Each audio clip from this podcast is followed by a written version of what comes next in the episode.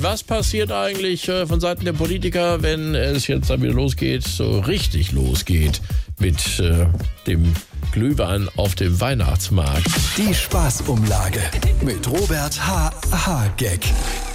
Also ich habe das natürlich auch mitbekommen, dass die Weihnachtsmärkte jetzt überall wieder voll sind und die Leute dort auch. Weil das war ja von vornherein klar, dass da wieder eimerweise Glühwein ins Esszimmer geschält wird. Sodass man auch eine ganz rote Nase von kriegt. Apropos, Wolfgang Kubicki hat mir jetzt gesagt, ey Robert, ich habe so viel Schlechtes über Alkohol gelesen, dass ich jetzt direkt damit aufgehört habe. Sag ich, wow, Alter, mit dem Trinken? Und er so, nee, mit dem Lesen.